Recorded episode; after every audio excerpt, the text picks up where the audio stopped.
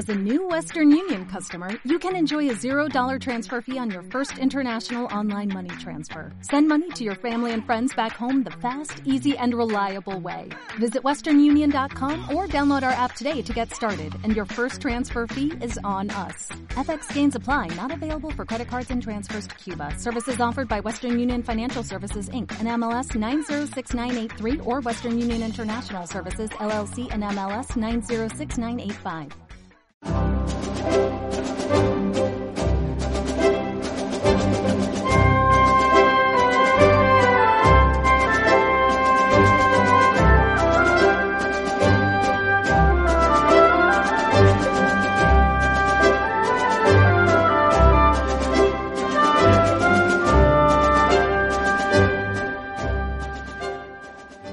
Tribunal Supremo eh, ha adelantado el resultado del fallo del recurso contencioso administrativo que interpusieron los partidos políticos PP y Vox contra la designación de Dolores Delgado como fiscal general del Estado, alegando su falta de idoneidad por ser dependiente y por carecer de los eh, méritos precisos para alcanzar tal cargo público. Eh, lo primero a destacar de esta noticia es esa habitual últimamente y deplorable técnica de adelantar el resultado del fallo del Tribunal Supremo de una sentencia, eh, demorando el texto íntegro eh, para después, de tal manera que no se puede entrar a conocer eh, en profundidad los eh, razonamientos que hace. Así ocurrió también por el Tribunal Constitucional declarando la nulidad de eh, el estado de alarma o alguna, el primer estado de alarma declarado por el, gobierno en cuanto a su inconstitucionalidad y otras medidas posteriores. No obstante, en lo que ahora nos ocupa, es muy importante destacar, y para eso sí nos sirve ese adelanto de la sentencia que hace el Tribunal Supremo, es que eh, se nos dice eh, que en ese anuncio que el motivo de desestimación de los recursos de Vox y del Partido Popular no es en realidad de fondo, negándose a entrar las razones alegadas por estos partidos demandantes ante la Sala Tercera de lo contencioso administrativo del Tribunal Supremo, sino de falta de legitimación activa al considerar que se trata de un nombramiento discrecional del gobierno.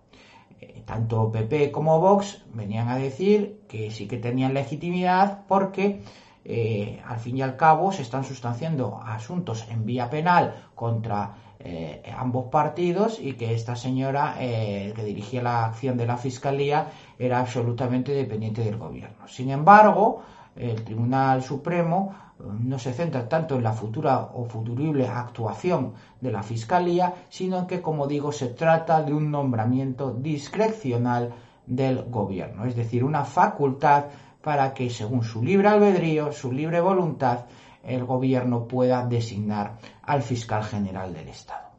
Nosotros, en nuestro análisis de, esto que acaba de decir el, el, Supremo, y siguiendo también su misma técnica, no vamos a entrar sobre el fondo, sino que esta resolución nos sirve como reconocimiento explícito de la dependencia de la Fiscalía del poder político en España.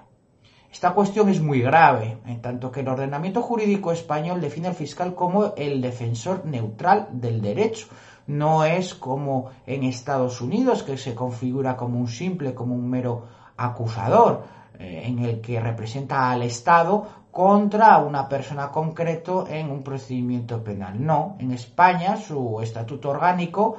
eh, obliga al fiscal a mantenerse neutral, siendo su deber, si se aprecian circunstancias que objetivizan la inocencia del acusado o la atenúan, ponerlas de manifiesto en el proceso e interesar su libre absolución o menor penalidad. En suma, es el neutral defensor del derecho, defiende al derecho. Por tanto, en, el derecho español, procesal español, eh, la función del fiscal se distingue tan solo del juez por la ausencia de capacidad decisoria y ejecutiva, sí que en consecuencia tenga potestad jurisdiccional, situándose en estrados como una simple parte procesal, pero siempre en su obligación de ser el neutral defensor del derecho. El, su único interés es que se cumpla la ley. Sin embargo, como ahora va a reconocer el Tribunal Supremo, sentencia y se nos ha adelantado su contenido, tal función de, de garante imparcial es imposible, eh, precisamente por esa facultad de designación en su cúspide eh, por eh, el presidente del gobierno en cuanto al fiscal general del Estado. Hay que recordar que la Fiscalía es una estructura jerárquica en su organización, como digo, en su cúspide está el fiscal general del Estado, designado por el gobierno en su plena facultad decisoria. Por tanto, y regido por el principio de dependencia y de jerarquía, a nadie debe extrañar que tal puesto de fiscal general del Estado sea inevitablemente ocupado por personas dóciles a la voluntad gubernamental y que luego transmita a sus inferiores las órdenes oportunas para su posicionamiento en quien debiera ser, como he dicho antes, imparcial postulante, eh, que se convierte así en una auténtica marioneta de la voluntad política suprema ejecutiva. La labor del fiscal por eso no nos tiene que extrañar que se confunda en numerosas ocasiones con la función o con lo que hace en cada procedimiento la abogacía del Estado. Pero ahí no queda la cosa. Si ya las circulares, las instrucciones, las consultas, el régimen disciplinario de la Fiscalía General del Estado respecto a sus inferiores ponen coto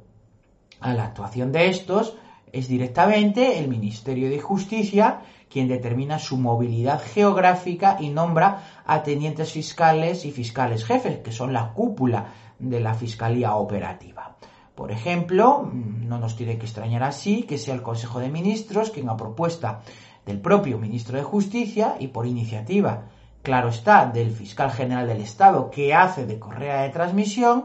eh, sea en el Consejo de Ministros donde se aprueben los correspondientes reales decretos designando a estos tenientes fiscales y, fiscales jefes de los distintos órganos eh, judiciales colegiados superiores, como pueden ser audiencias provinciales, tribunales superiores de justicia y el resto de los órganos eh, colegiados superiores. Así, difícilmente puede sostenerse esa función de garante independiente del, derecho del Ministerio Público en la que el gobierno se apoya sistemáticamente, y esto lo explica, eh, para, para, que eh, llevar a, la arena judicial sus intenciones eh, políticas. por eso también, y debemos ponernos alerta una vez más, no me cansará de repetirlo, de la peligrosidad de la reforma del enjuiciamiento criminal que se está planeando y que no es propia ya este gobierno, sino que empezó con Ruiz Gallardón quedando en el cajón cuando dejó su puesto y ahora rescatándose de nuevo, es decir, es una propuesta común a ambos partidos eh, mayoritarios, partidos estatales, de mm, en la reforma de la nueva ley de enjuiciamiento criminal eliminar a los jueces de instrucción y sustituirlos por fiscales alegando precisamente esa neutralidad en la defensa del derecho. Si como hemos visto y como nos acaba de reconocer el Tribunal Supremo, es una estructura jerárquica en la que cuya cúspide se sitúa una persona nombrada discrecionalmente del gobierno, a nadie puede escapar la peligrosidad de esa eh, eh, medida consistente en eliminar a jueces de instrucción y que sean los fiscales obedientes, como decimos, de un fiscal general de Estado elegido directamente por el jefe del Ejecutivo, quien decida qué causas investigar, cuándo investigarlas y de qué manera investigarlas. Un auténtico peligro.